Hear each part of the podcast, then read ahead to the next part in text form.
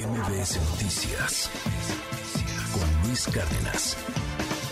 Hoy regresamos con nuestra mesa de los miércoles. Está con nosotros Juan Ignacio Zavala. Qué gusto, te extrañamos, Juan Ignacio. Sí. No, regresamos porque tú no estabas. Pues ya, pero. ¿Verdad, Hernán? Pues nos abandonaste, Luis. Estábamos de gira artística, hombre. Sí, oye. Estábamos dando ahí el rol. Ya no fuimos nos a pelas. León. ¿Cómo no? ¿Cómo no? Luego, luego tú andas Ya de no te gira artística. importan compran. tus colaboradores. Me compran. ya no te importan Me tus vendo colaboradores. chayotero, infeliz. No, pero de verdad, un gustazo, Juan Ignacio, un gustazo. Hernán. Un gusto, Luis, como Hernán. siempre. Y, y nomás nos vamos dos semanas y se cae el país, hombre. Sí, eso- Ve eso cómo sí. están las cosas. A ver, entre, entre las publicaciones de, de un libro, entre Guacamaya Leaks, entre el asunto de la reforma electoral que ahora van a convencer al PRI de, de, de hacerlo o no, la militarización. ¿Por dónde quieren que empecemos? Antes no pasaban tantas cosas en tan poco No, tiempo, no, ¿verdad? manches, en dos semanas parece Sí, es que es síntoma de un desorden meses. absoluto, ¿no? Y eso que nos gobierna un adulto mayor, pero con qué ímpetu, ¿eh? Un niño Yo diría un niño mayor, ¿no? Pues con un, Un ímpetu niño mayor, enorme, eh, un ¿no? Con una energía bueno. que ya envidiaría No, bueno, muchos, sí, Bueno, y unos que ya envidiaría un joven de berrinches, 16. No manches. ¿Con cuál No, Pues yo digo que el libro, ¿no? Rey del El Cash. libro- Pues de sí, Elena porque Chávez. sigue Ah, yo siendo creo que el de. Macarius Quetino, que está bueno. El de Ah, Macario, el el Macario fracaso está de la bueno. economía El de fracaso de la economía. Ya salen demasiados libros. Sí. Yo creo que Sí. yo creo que el Ah, error, bueno, es que además, en el fondo esa es la cosa. Eso quisiera el peje. A ver, aquí hay tres libros y los tienen que leer. Son los únicos que va a haber. A ver, no, no, pero a ver, la verdad. saber mucho. En honor a la verdad, hagamos la lista de libros que han salido sobre el gobierno de AMLO y yo creo que el 95% son en contra. Y, y dime una cosa, ¿no te contra, parece y el lo- 5 son libros a favor. Eh, pero eso ha y pasado el 1% son más o menos ecuánimes. Siempre ha pasado eso. Como el mío. Tú Como está en revisa- ese 1%. Tú, tú revisa el mercado editorial. Lo que vende es lo opositor, siempre. Sí, Salvo pero te voy- más con este salvo gobierno. te voy- no, con este gobierno sabes quién vende mucho y ha vendido mucho. Y lo hace, tiene mercado, por supuesto, pero también obliga a la burocracia. El presidente vende bien sus libros, ¿eh?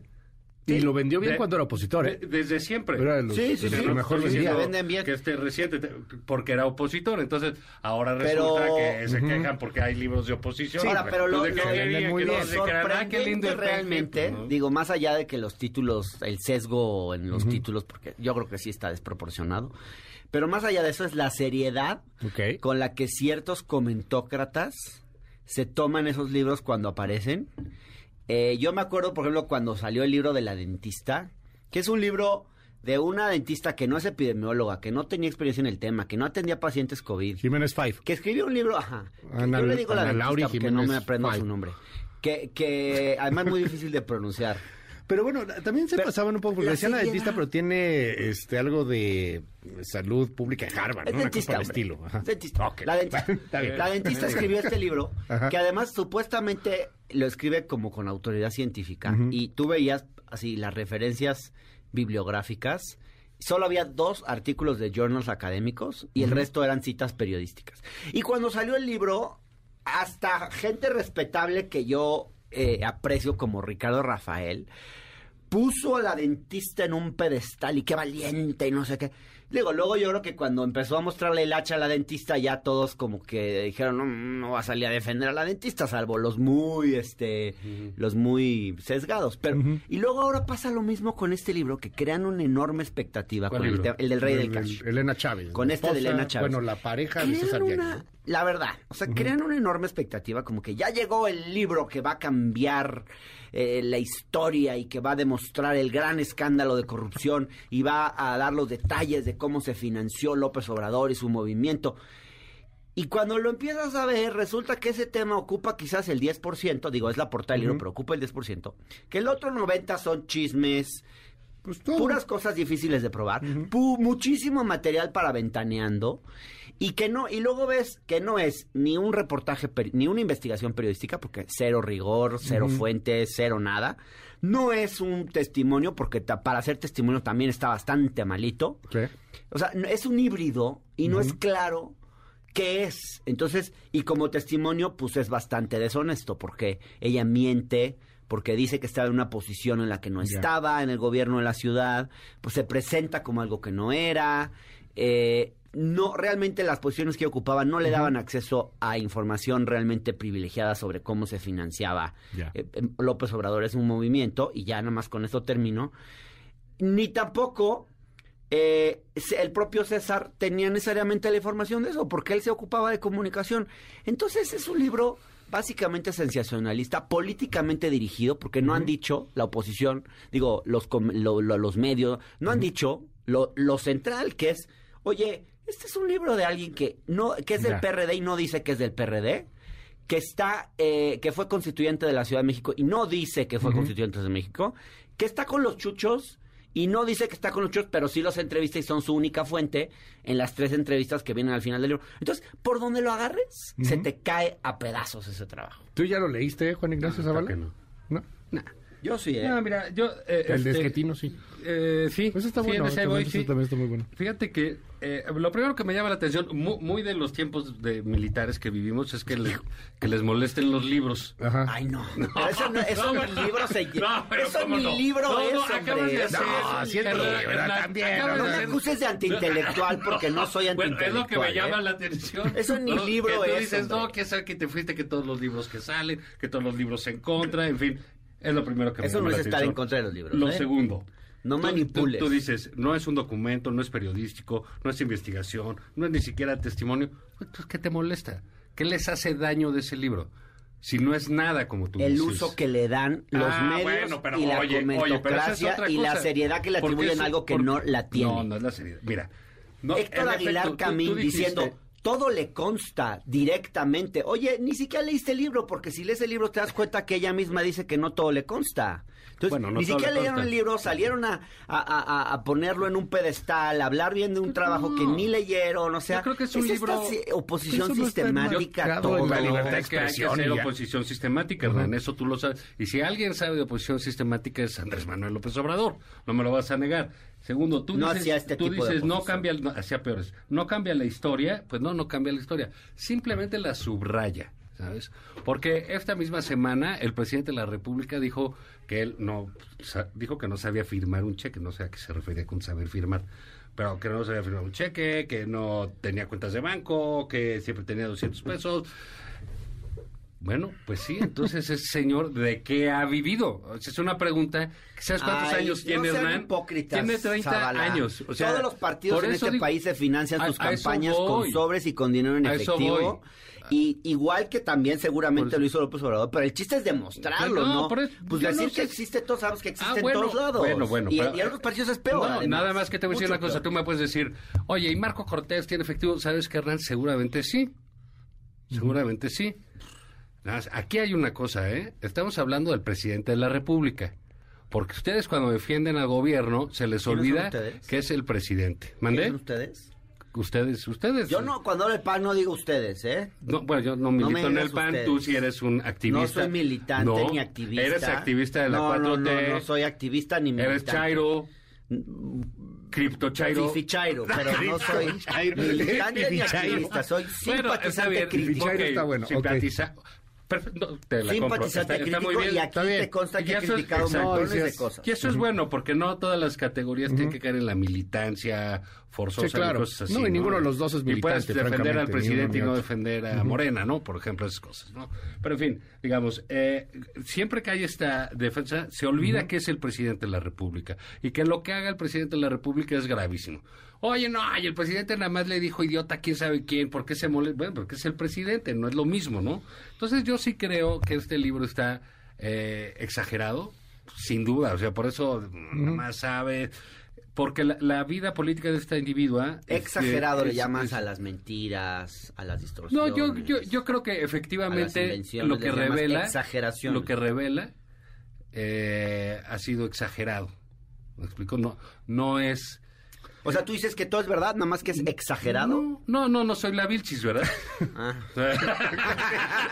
Fíjate cómo se te grabó ya. Sí, o sea, Es verdad, pero se exagera. no es mentira, pero No, se exagera, yo- es lo que no dice. sé, igual son medias mentiras, igual son mentiras completas, no lo sé, no lo he leído, no me interesa contar el libro, porque es una verdad sabida muchas cosas del efectivo Sí. en México. Cuando hay elecciones, el, el, el manejo de efectivo en México crece enormemente. Enormemente. Entonces, eh, digamos, El circulante, si quieres, por todo. si quieres saber de circulante, Claro. hay, hay libros más El de. Luis Carlos Ugalde es muy bueno, Exacto, por cierto, al en esta parte. Y que te dice cómo las elecciones Luis de la que Calle, detonan esa parte del, de- del efectivo. Sí. Oye, que qué malos los opositores porque está criticando al presidente porque salió un libro de una señora que parece estar un poco fuera de sus cabales y que escribió eso, asunto. Oye, pues la oposición hace bien.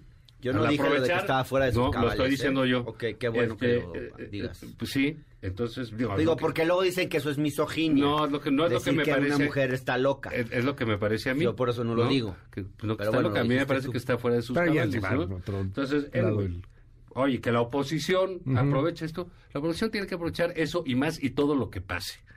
Ya. ¿no? Entonces sí creo que... ah, ¿Y la comentocracia también? ¿Y los medios mira, también? Pues, la comentocracia y los ¿O medios... deberían vi- hacer un viven- esfuerzo por ser un No, poquito más serios diario. y ecuánimes? Pues no sé, porque tú de repente piensas que vivimos en la Atenas del Partenón, ¿no?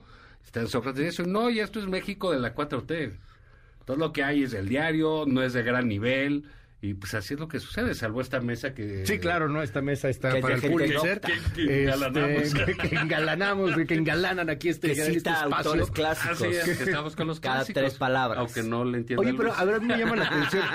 me- me- sí, que a mí me llama mucho la atención lo que dices, Hernán. O sea, el, la, la molestia de la comentocracia, o sea, el, el asunto de citar frecuentemente a Aguilar Camín, este, a los que pues, están en un espectro de, de, de la clase política o de las ideologías, ¿se te hace malo? O sea, Se me digo, hace porque malo, alguien, no, alguien a ti te no se me hace pues, malo que más se a identifiquen 4T, no, no, pasa nada. No, no, no se me hace malo que se identifiquen ideológicamente. Es más, yo celebro.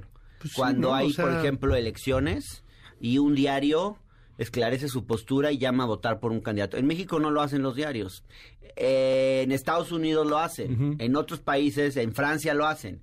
Los, los medios asumen una postura eh, política, se inclinan por un candidato o por Ujú. otro, lo transparentan. Esas cosas a mí me gustan.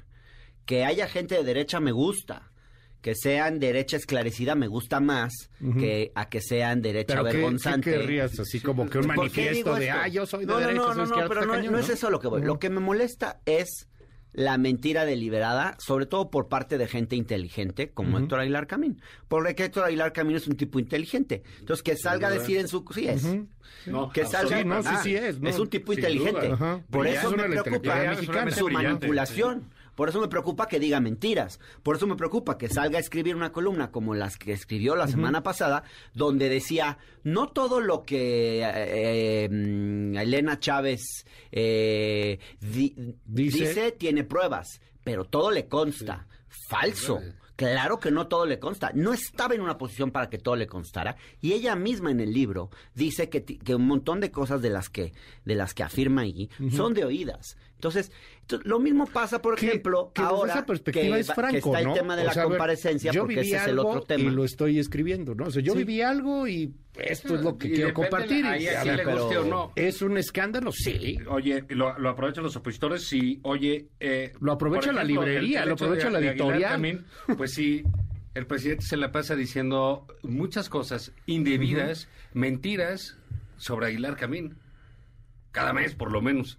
Pues sí, Entonces, pero a ya- mí sí pero me estamos parece que el discutiendo otro- la comentocracia. El, el otro hace muy bien en registrar. Uno es político. Sí, en registrar. o- o de el Uno es cualquiera, político, o de los políticos sabemos que mienten. Los comentócratas Sí. se supone que viven de Bueno, su por eso- credibilidad Por eso, pero intelectual. contigo- conmigo la tiene Héctor Aguilar Camín, absoluta. A pesar de que diga Me- estas me- cosas. No, me puede gustar. No, porque advierte, dice que le consta y eso es de ella. Dice no, que no, le dice, consta. él, él afirma que a ella le consta. Eso No es dice, cierto. eso dice ella en su libro.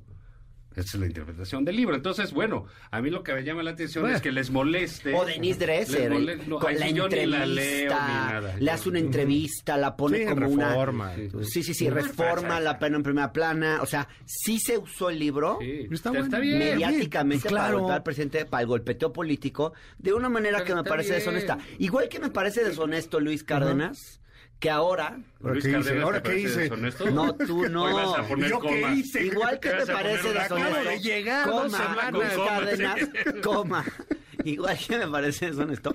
Que ahora, por ejemplo, digan que el secretario de la defensa se negó a ir a comparecer a la Ah, Cámara de ya Diputados. llegamos A ver, vamos a al tema. Vamos a pero no tema. era una comparecencia. No, No, lo no, citaron no, a no, comparecer. a ver. si lo hubieran citado a comparecer, con todo, tomando la decisión como se tiene que tomar dentro de los órganos de la Cámara, él estaría obligado, no estaba obligado. viera, Ahora, man? lástima ¿Quién te que no haya ido, lamento que no haya ido, debió ir. ¿Quién te viera poder- defendiendo Las a los Fuerzas? Armadas no los estoy Esto- esto defendiendo. sí me gusta, fíjate. Permíteme Sí. terminar la idea.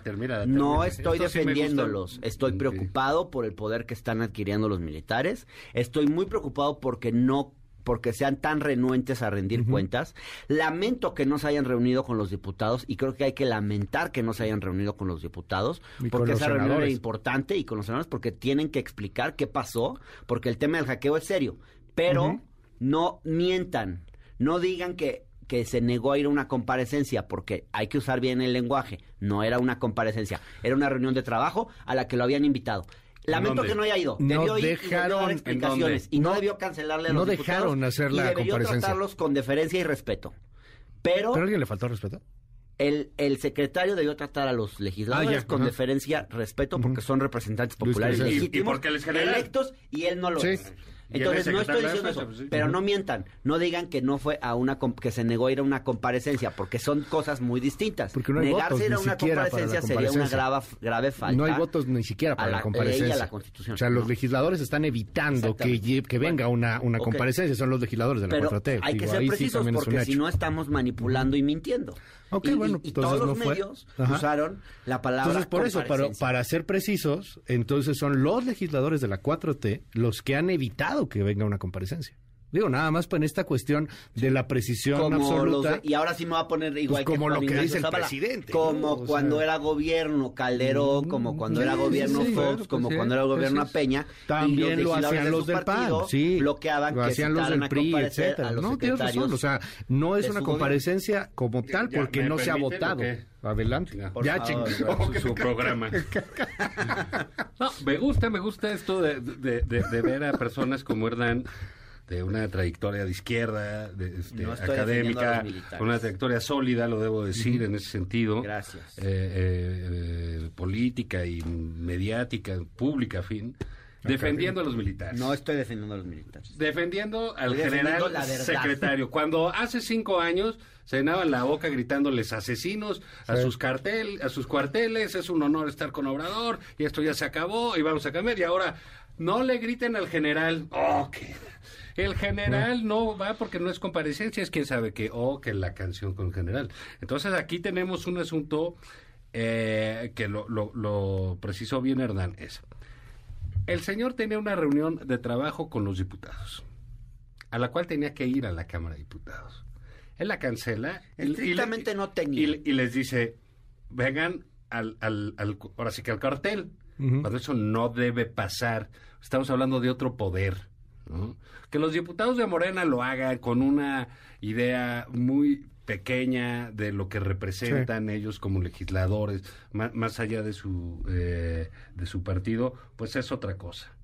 Un diputado de MC, pues digamos que cuando le dice, oiga, véngase para acá y trabajamos y quién sabe qué, y sale un lacayo más del general, que es eh, eh, Adán Augusto, a decir, ¿saben qué? Hubo un diputado que fue descortés con el... Fíjate, descortés, Descortés. con el general, los, los de la 4T, ¿no? Dice, no, y que fueron descortés, fueron groseros y majaderos, y Fuchicaca diputado, ¿no? Y entonces no va. Bueno, muy bien. Eso fue para el domingo. Para el lunes. En, la, en la noche, nos enteramos de que tampoco van a ir al Senado, que van a ir a acompañar a Rosa Isela, porque históricamente dijo Monreal, que por cierto, qué bueno que apareció, porque ya estaba desaparecido, ahora ya está de... de- de- Ahí lo tenemos, ¿no? El audio de Monreal. En, la oficialía de partes Sí. de gobernación, yo creo, ¿no?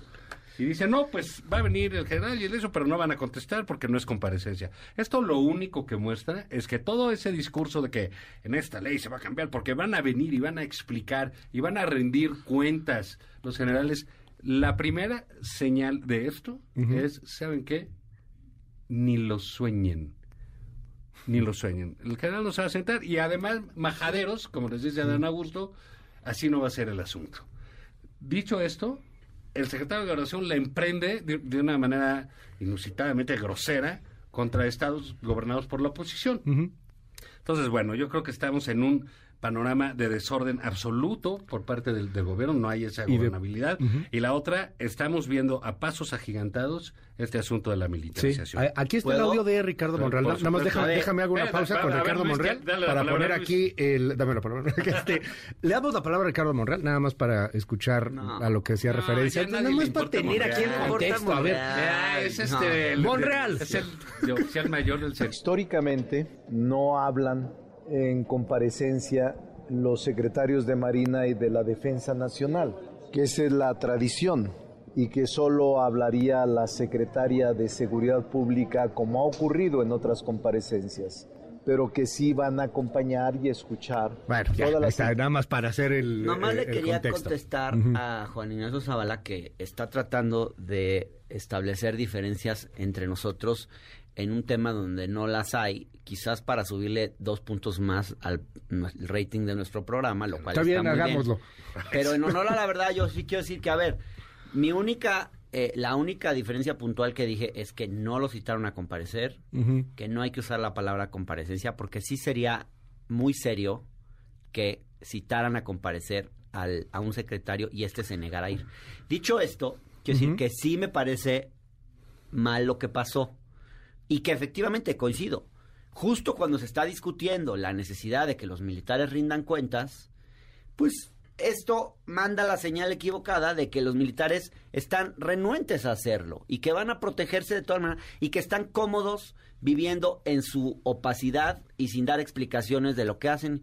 Entonces, eh, a mí sí, sí me preocupa. Yo, a ver, yo les voy a decir algo. Yo cuando empezó este gobierno, eh, primer año, segundo año, que empecé a ver el rol de los militares, pues al principio lo trataba de entender y justificaba algunas cosas, porque decía, a ver, eh, muchas instituciones en este país fueron desmanteladas durante la era neoliberal, para llamarle de alguna manera simple y no tener que complejizar mucho, eh, pero que todo el mundo entiende Sí. se desmantelaron muchas instituciones. Eh, el presidente necesitaba un brazo que le permitiera llegar al territorio rápido y con facilidad. Y los militares, las Fuerzas Armadas, la Marina le permitieron eso. Y al mismo tiempo, pues había una ta- tarea de seguridad pública que inevitablemente tenían que hacer. Y entonces, y también creo que hay un factor de gobernabilidad. O sea, el presidente pensó y creo que ha estado, ha pensado que, que puede, o sea, él tiene mucho la historia de Madero en la cabeza, el golpe a Madero, entonces yo creo que de alguna forma era una manera de protegerse, de mandar una señal de tengo la fuerza de mi lado, no intenten un golpe blando, no intenten desestabilizarme, etcétera, etcétera. En algún lugar de su cabeza yo creo que ese tema estaba.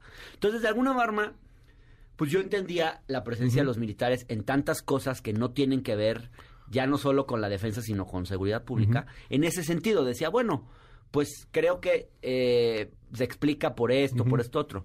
Ahora, en un punto ya me di cuenta que eran maromas.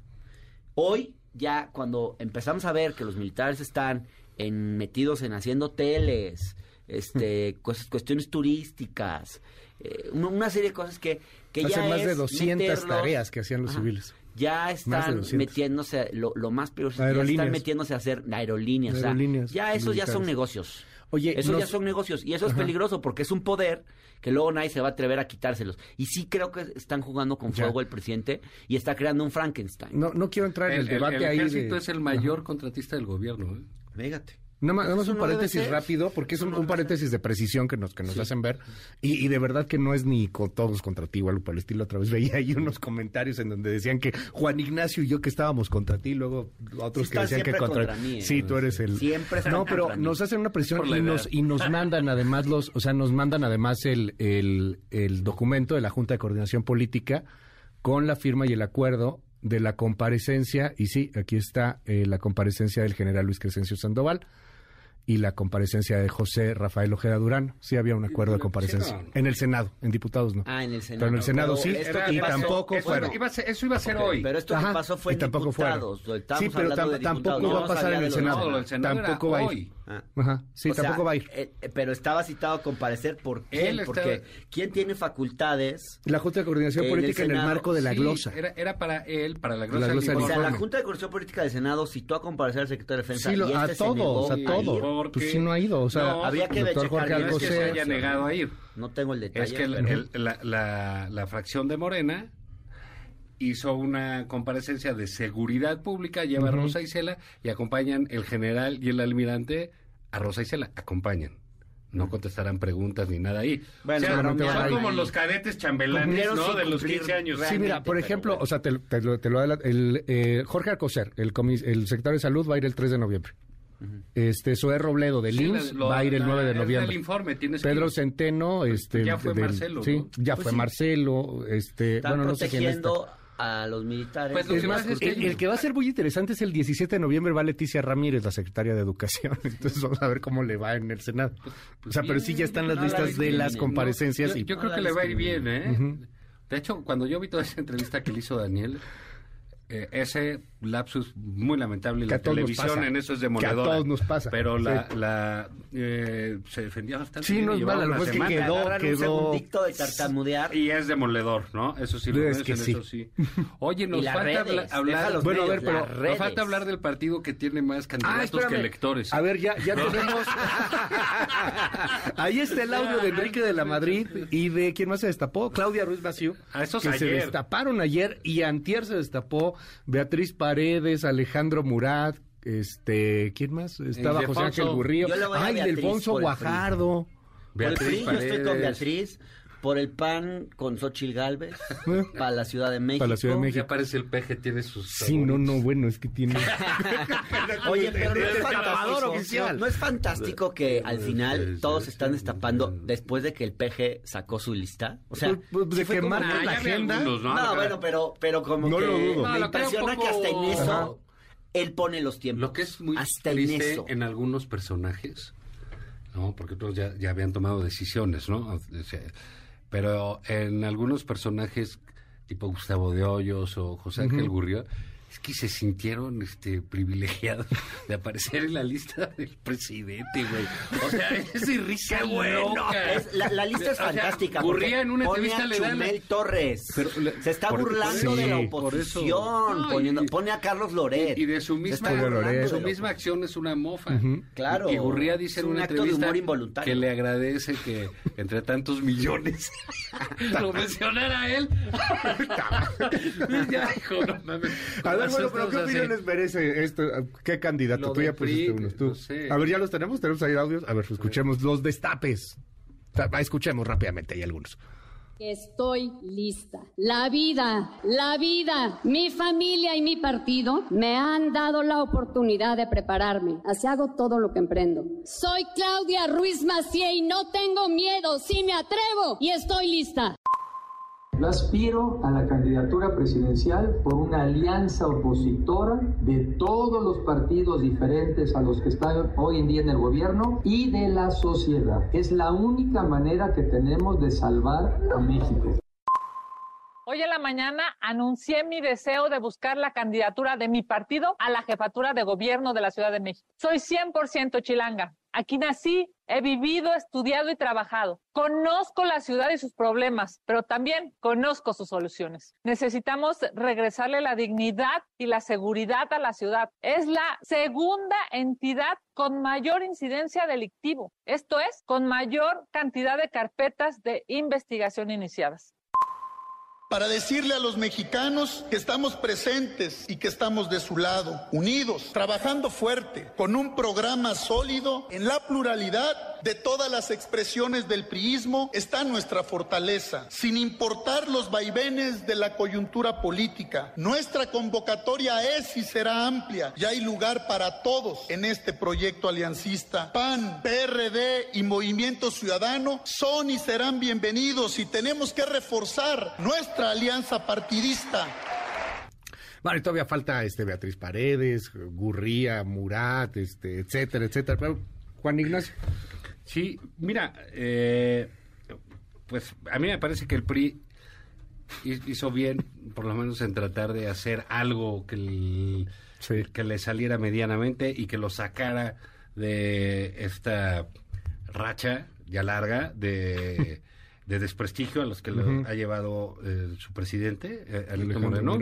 y actitudes de varios diputados y senadores, eh, y de haber dinamitado una alianza que yo no sé si existía yo Si funcionaba. Sí, desde el principio dijiste que no. desde el principio que no era viable desde mi punto de vista eh, pero en ese entonces yo era una minoría este, Y ahora completa ahorita desgraciadamente para muchos pues el tiempo ha, ha indicado cómo quedaron esas cosas y es un partido tremendamente descompuesto. Sí. Aparece en, eh, porque se recuerda el nombre con 17 puntos. No saca 17 puntos en ninguna elección, ni, ni- ni- ni- vaya, ni de, ni de jefe de grupo. Entonces no hay eh, manera de que el PRI tenga un, un- un camino seguro.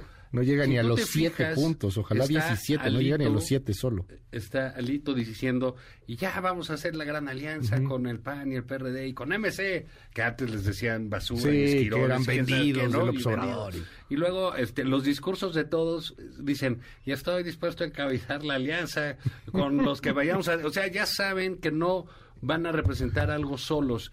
No lo sé, es, es un momento muy difícil en la historia de ese partido. Yo creo que quizás es el momento más difícil, eh, porque hay dos elecciones de las cuales depende su vida literalmente, que son el año que entra, que no se ve sencillo que las vayan a ganar. Eh, creo que ahí lo que debiera arrojar esta pasarela, al PRI le gustan mucho las pasarelas. Le encanta. O sea, siempre No, y además de con los el show. distinguidos priistas. Y la bandera, qué padre, la bandera de México, la bandera del PRI, la bandera de México, Y la bandera del PRI. cosas ahí el muy escenario. bien. Enrique La Madrid ya en plan Ricardo Anaya, ¿no? Sin saco, que le faltaba su PowerPoint Haciendo- atrás. haciendo y- su TED Talk. Sí, su Sí, el Talk, sí, TikTokero, TED de camino sí. por el escenario. Sí, sí, su TED Talk. y, Ay, ¿qué tal, amigos? Pero en fin, no sé, cada quien hace su lucha y está bien. Pero el- lo que tiene que salir de ahí, debiera salir de ahí, sería una reconfiguración de la dirigencia del PRI para tener un relanzamiento en un plazo muy rápido Sí. y poder hacerse de un... de eh, Pues algo que no sea medianamente- imagen, no, pero sí un nuevo carril. Pues sí, algo que sea de medianamente competitivo, Mm, está cañón. sí. Porque dices, viene Coahuila y Estado de México. De Estado de México yo ya empiezo a escuchar más gente que dice, no, deja tú que ganen. A lo mejor no quedan ni en segundo lugar, ¿eh? No, en no, una de esas va tan Yo creo mal el tema es muy buen operador y no está mal terminan. calificado en su estado. Yo creo que a Del Mazo le puede ir muy bien, es un político avesado, ¿no? Eh, ver. y pues mal no creo que le vaya a ir, ¿eh? A ver con qué juegan. ¿Tú qué ves, Hernán?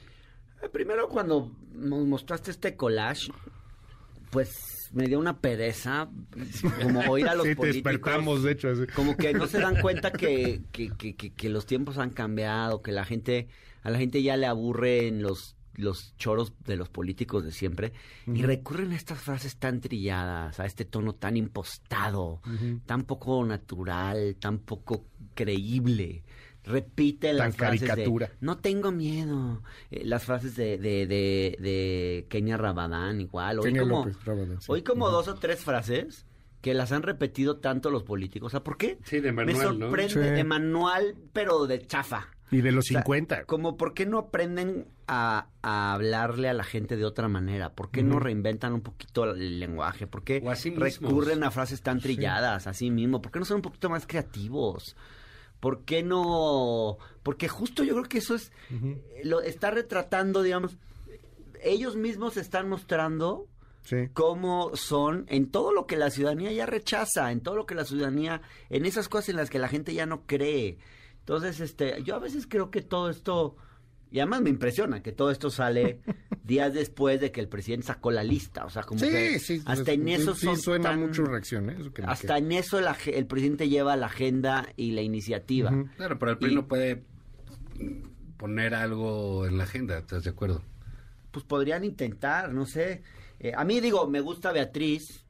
Paredes, me parece buena, buena candidata del PRI. Ojalá fuera ya la candidata porque pues sí contribuiría a elevar el nivel. Pues yo no va a ganar, yo pero creo sí que contribuiría a Beatriz elevar sería el nivel de la muy buena dirigente del PRI, ¿sabes? Uf, Creo que eso le ayuda. es la única que puede salvar al PRI. Yo creo que le ayudaría cañón. mucho al PRI eso. ¿no? Sí, Pero Bueno, en fin, allá ellos, Pues ¿no? te- terminamos, se nos, va el, se nos va el tiempo el día de hoy. Juan Ignacio Zavala, te No, leemos. Sí, claro. ¿Con qué? ah, ¿O en que el cerramos financiero, con algo más? El financiero, Sí. este, hoy miércoles, eh, en Twitter, arroba Juan y Zavala. Ok. Y pues aquí con Luis Cárdenas y Hombre, los miércoles. Otros medios más que no voy a decir esta para- gran mesa. Sí, en esta Muchísimas gran mesa gracias. Gracias, Juan. mensual. que Mensual, llevando. ya casi que fue mensual. No, perdón, perdón. Ya, ya retomamos, ya retomamos. Andábamos de gira artística. Hernán Gómez, muchas gracias. Gracias. Escribo los domingos en el Universal. Eh, estoy en la octava. Estoy en el canal del Congreso. En Twitter, arroba Hernán Gómez B. Y síganme en mi página de Facebook donde subo todos mis contenidos. eh, Hernán Gómez, ahí me pueden me pueden localizar. ¿TikTok no Gracias. tienes? No, no soy TikTokero. No, ya no me da TikTok. tiempo de tanta red social. Facebook, Twitter. Baila algo. Uf, ya. Demasiado. Y un poquito Instagram. Subo ahí fotos. Pero además, la verdad, la verdad, ni se usa el TikTok. ¿Ni qué? ¿Que no sabes usar usa el el TikTok? No. Necesito que alguien me explique. Saldívar, échale un grito al presidente de la Suprema Corte. Saldívar ¿te le ayuda? Sí, sí, sí. El que, el que anda bien en TikTok es Marcelo Ebrard. Marcelo le va Sí, bien en TikTok. Lo manejan bien y, y no es él, ¿eh? Normalmente que sale. No, de hecho es Más su bien le equipo. hacen efectos, ¿no? Es su equipo que está ahí. Y el que lo hace muy mal es el presidente del PAN en la Ciudad de México.